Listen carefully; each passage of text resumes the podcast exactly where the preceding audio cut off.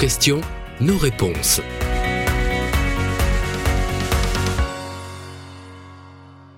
Bonjour à toutes et à tous, je suis ravie de vous retrouver pour ce nouvel épisode de Vos questions, nos réponses. En France, en 2030, un salarié sur quatre sera un aidant. Les problématiques des salariés aidants représentent un véritable enjeu sociétal et il nous tient à cœur de vous accompagner sur ces sujets. Avec moi pour répondre à vos questions, Florence Cologne, coach et consultante certifiée. Bonjour. Bonjour et Thierry Calva, sociologue, consultant et cofondateur du Cercle Vulnérabilité des sociétés. Bonjour Thierry Calva. Bonjour. Dans un précédent podcast, vous aviez pu répondre à l'une des questions de nos auditeurs, à savoir pour les salariés aidants, s'il fallait ou non aborder cette question avec son employeur, pour quelles raisons et surtout comment aborder ce sujet important. Alors dans la continuité de ce précédent podcast, que vous pouvez bien sûr euh, écouter si ce n'est pas déjà fait, on se retrouve aujourd'hui pour répondre aux aidants qui nous écoutent et qui sont, eux, actuellement en recherche d'emploi. Beaucoup euh, d'entre vous êtes amenés à arrêter de travailler ou à changer de métier euh, pendant une certaine période afin de pouvoir euh, vous occuper de votre proche malade. Et parfois, il peut se passer plusieurs années avant que vous ne puissiez vous lancer à nouveau dans une recherche d'emploi. Alors au stress de l'impact financier hein, de cette situation et des candidatures, s'ajoute celui de l'explication. Comment expliquer ce trou sur votre CV Que dire ou non de votre situation à l'étape de l'entretien? Et comment approcher ce sujet avec votre recruteur? Donc Thierry et Florence, merci beaucoup hein, d'être avec nous euh, pour aborder cette question. Ce sont des situations que vous avez déjà pu euh, rencontrer euh, avec les aidants que vous accompagnez? Tout à fait c'est euh, un vrai sujet récurrent avec les personnes qui, retournent au travail et, qui ont eu un, temps euh, des danses intenses. De mon expérience, la question du trou du CV quand on travaille justement sur comment je réintègre le monde du travail, c'est la première. C'est la première qui arrive dans les entretiens individuels, c'est la première qui arrive dans les travaux de groupe. Donc euh, c'est crucial. Un vrai sujet de préoccupation pour les aidants. Oui, mmh. c'est extrêmement stressant. Euh, très inquiétant et la plupart du temps euh, le, départ est quand même assez négatif. Rares sont les personnes qui arrivent en disant ouais bon ça va ça va le faire parce que je fais ci parce que je fais ça et parce que j'ai su faire ci et parce que j'ai su faire ça. Enfin c'est très très rare. Je, juste, je, je, rajouterais aussi une dimension qui est une dimension très franco-française du sujet.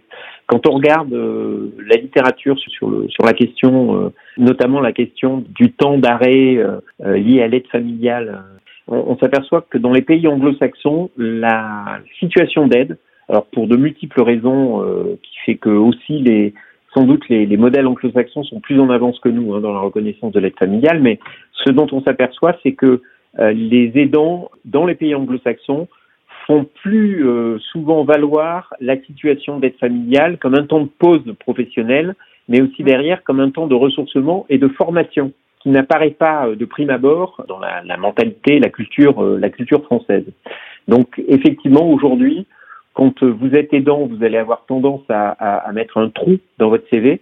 Vous n'allez pas faire état de votre situation, alors que dans des pays culturellement euh, différents, vous allez plus volontiers mettre en avant ce qui est vécu comme étant une, une forme d'expérience tout à fait intéressante l'apprentissage par l'expérience dans les dans les pays anglo-saxons, c'est vraiment euh, culturellement euh, tout à fait euh, valide.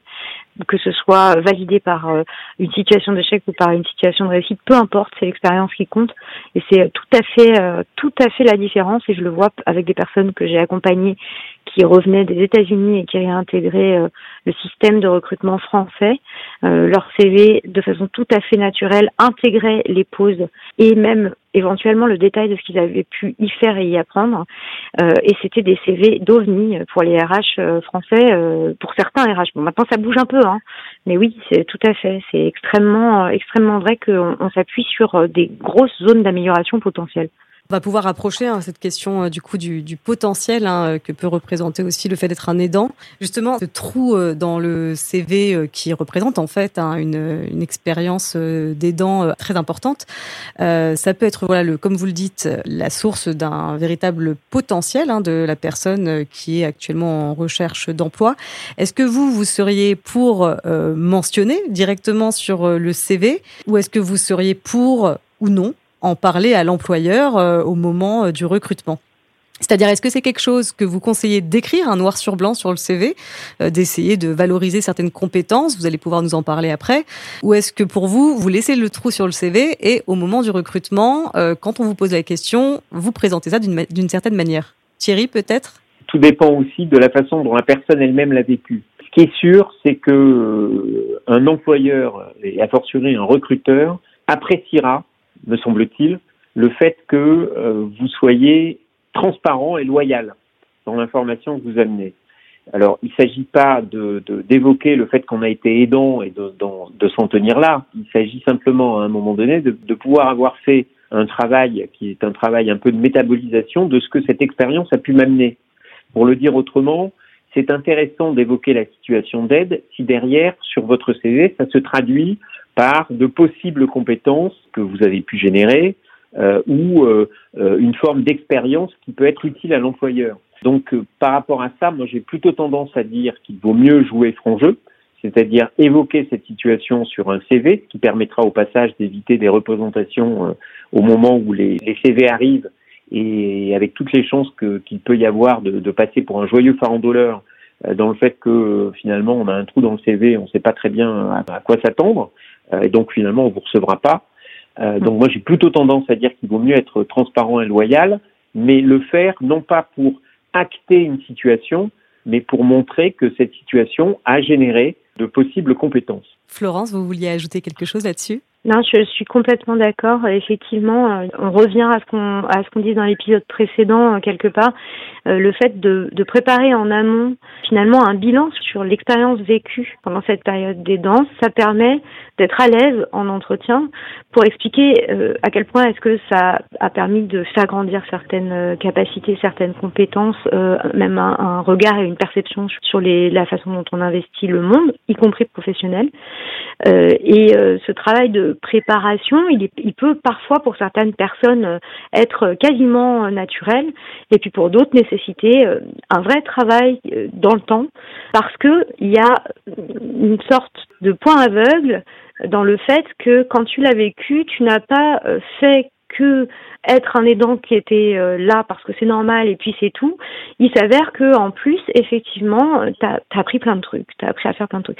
Et donc euh, ça, ça nécessite un temps de prise de conscience, de regard et de perception de soi qui se modifie et c'est le moment en fait euh, qui est idéal parce qu'en fait le moment où vous voulez retourner au travail, c'est parce qu'il y a quelque chose qui se passe, il y a un changement à opérer.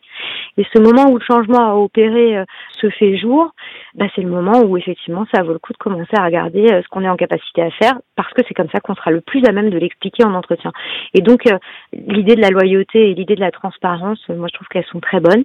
Et je, je crois que l'obstacle du trou dans le CV, il est énorme parce qu'on voit bien que ça a un impact extrêmement délétère sur les candidatures. Euh, j'espère que ce sera différent par un coup de baguette magique. Et donc, euh, la question est quoi mettre et comment le mettre? Et euh, la deuxième question, c'est quoi dire? Quel récit raconter pour que ce soit un récit qui soit en fait en droite ligne avec le poste que vous pouvez briguer et les compétences que vous pouvez apporter dans ce poste? Bah, justement, je vais, rebondir euh, sur ce que vous venez de dire. Au sein des CV, lorsqu'on rédige son CV, euh, on a une partie euh, généralement de compétences techniques, les formations, les diplômes, etc., les outils qu'on sait maîtriser. Et on sait hein, que les aidants, notamment, sont amenés à devoir gérer pas mal d'outils et en tout cas se, se, mettre à jour sur beaucoup d'outils, notamment administratifs, hein, mais pas que. Mais il y a aussi, et ça, ça se fait de plus en plus aujourd'hui sur les CV, il y a aussi une partie qu'on appelle les soft skills, donc euh, des compétences euh, qui sont euh, finalement plutôt des, compétences humaines, on va dire. quelles sont ces compétences, ces soft skills qu'on pourrait essayer de, valoriser sur son CV en tant qu'aidant qui essaie de retourner sur le marché du travail?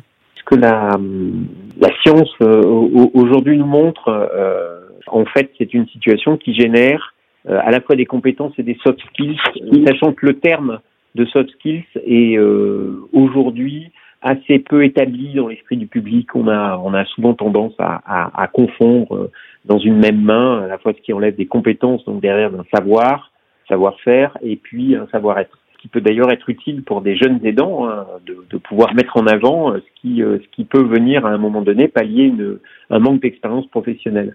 Mais s'agissant des soft skills, les compétences, il y en a quatre qui peuvent être mis en avant parce qu'elles intéressent aussi les recruteurs. Il y a la capacité qu'on a à être auto-organisé, à être automobile.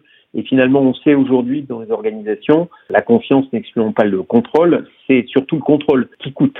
Et avoir des gens qui sont finalement autonomes, c'est un coût moindre pour une organisation. Donc il y a un premier champ qui est celui de l'auto-organisation. Il, y a un deuxième champ euh, de compétences qui est celui de la capacité qu'on a eue à travers l'expérience que l'on a menée à travailler avec les autres. Ça peut être des soignants, ça peut être avec le reste de la famille, euh, ça peut être avec d'autres opérateurs. Et ça, c'est quelque chose d'extrêmement intéressant pour des entreprises que de se dire que finalement, ils ont euh, là des personnes qui savent créer de l'équipe, qui savent créer de la, enfin, de la cohésion d'équipe. et ça, c'est sans doute un élément à mettre en avant. Il y a un troisième champ qui est celui de la capacité qu'on a à gérer des, des problématiques complexes. Euh, et ces problématiques-là sont euh, des problématiques euh, d'arbitrage, de priorisation, de capacité à pouvoir gérer une forme de stress. Et de fait, l'activité d'un aidant, elle est aussi faite de ce genre de, de vicissitudes. Et enfin, le dernier grand bloc de compétences, c'est celui touchant à, la maîtrise des équipements et des technologies qu'on a par l'habitude qu'on peut avoir désormais de la recherche sur Internet, de la gestion euh, à distance d'un certain nombre de, de tâches ou euh, la, la, maintenance qu'on a d'un certain nombre d'équipements comme un fauteuil roulant par exemple donc par rapport à ça, il y a aujourd'hui des compétences qu'on peut mettre en avant et qui sont directement utilisables par l'entreprise. Ce sont plein de bonnes pistes pour nos auditeurs. Florence, le mot de la fin peut-être sur cette question? Je trouve que c'est très juste. Je peux dire que euh, se basant sur euh, une expérience euh, de travail sur ces compétences-là spécifiques aux aidants avec un, un, bilan de compétences qui a été travaillé par le Cercle Vulnérabilité et Société et ses partenaires, dans ce cadre-là, où j'ai pu mener des accompagnements effectivement avec des personnes qui revenaient au travail, souvent des personnes qui revenaient au travail qui avaient euh, eu une vie, une carrière avant et qui avaient eu une coupure plus ou moins longue, qui pouvait être de deux ans, trois ans, cinq ans, huit ans. Donc ça fait quand même des très très des très très grosses coupures. Euh, ce que ce que j'ai pu euh, euh, noter, c'est que euh, le fait de travailler avec des éléments de cadrage et un bilan adapté à cette situation, ça permettait de générer vraiment une capacité à valoriser l'expérience vécue et non plus à la considérer uniquement comme une expérience personnelle, mais comme quelque chose qui est apprenant dans, dans tous les sens euh, de, de la vie pour la personne. Et donc d'être en capacité à le défendre, c'était super. Donc euh, je dirais qu'elles sont très bien euh, expliquées par Thierry parce qu'elles sont longuement étudiées dans le cadre de, des recherches qu'ils ont pu faire par ailleurs et que ça fonctionne extrêmement bien. Ça fait des CV très efficaces qui permettent de décrocher des entretiens. Après, il y a évidemment toute la question d'une fois que tu as décroché un entretien, euh, est-ce que tu es plus ou moins euh, euh, à l'aise pour le, le développer, tout ça? C'est quatre, quatre items qui sont vraiment très très importants pour les organisations. Mais en tout cas, ça marche très très bien effectivement en pratique au pratique dans les CV d'arriver à intégrer ça et si possible en donnant en plus quelques exemples de situations de cas très simples, en deux mots, hein, en trois mots, en quatre mots, mais euh, notamment sur euh, l'autonomie, euh, la coordination, l'organisation et technologie. Technologie, ça peut être une boîte à outils qui apparaît, qui est spécifique aux dernières années vécues. Ça peut être euh, sur l'organisation euh, de chiffrer le nombre de personnes que vous avez coordonnées, par exemple, pendant euh, X années, ou le nombre d'équipes que vous avez pu coordonner au fil du temps, puisque les équipes changent au fil du temps avec Alzheimer, pour donner des, idées pratico-pratiques sur comment est-ce que tu intègres ces soft skills dans ton CV, les intégrer, plus ajouter, si possible, des éléments euh, factuel de représentation qui aide du coup à valoriser pour la personne qui lit le CV, qui reçoit le CV, à valoriser la, compétence. De même que ça aussi, pareil, hein, les logiciels de tri de CV euh, vont regarder très concrètement ce que vous mettez à l'intérieur de ce temps vide qui pourrait être vide si, on, vous laisse le faire comme vous êtes tenté de le faire. Enfin, le tri de CV est sans pitié hein, sur euh, ce type de CV où il y a un trou. Donc pas de trou le documenter avec des soft skills et les appuyer par des éléments factuels que vous pouvez chiffrer ou expliquer en quelques mots, ça fait remonter votre CV sur la pile de recrutement. Merci pour euh, ces précieux conseils. Et puis, si on peut euh, bah, résumer, si on peut en, tout cas envoyer un petit message euh, à nos auditeurs qui sont dans cette situation de demande d'emploi, de recherche d'emploi, eh bien, croyez en vous et en votre potentiel. On sait que c'est pas facile, mais c'est un rôle essentiel hein, que vous tenez et c'est un rôle qui présente de nombreux atouts, comme viennent vous l'expliquer hein, Florence Cologne et Thierry Calva. Et puis, vous avez dit quelque chose d'essentiel, hein, Florence également. N'hésitez pas à vous faire accompagner dans votre démarche ou dans toute démarche euh, d'ailleurs de votre rôle d'aidant pour euh, cette question du retour à l'emploi. Euh, n'hésitez pas à faire un bilan de compétences également et à vous rapprocher aussi de, du réseau Boost et de Juris Santé et de, de Thierry ou de Florence, n'est-ce pas? Bien sûr. Tout à fait. Avec grand plaisir. Eh bien, merci beaucoup hein, voilà, pour vos précieux conseils. Euh, à vous qui nous écoutez, j'espère que nous avons pu répondre à vos questions. Cet épisode, comme nous l'avons euh, mentionné à quelques reprises, fait partie d'une série de vos questions, nos réponses, consacrées aux aidants qui sont en activité professionnelle et ou en recherche d'emploi, en tout cas à ce lien entre aidant et vie professionnelle. Aussi, je vous invite à écouter les épisodes complémentaires. Merci pour votre écoute et prenez soin de vous. Si vous aussi vous avez des questions, des interrogations concernant la maladie, n'hésitez pas à nous en faire part au 09 72 19 04 23.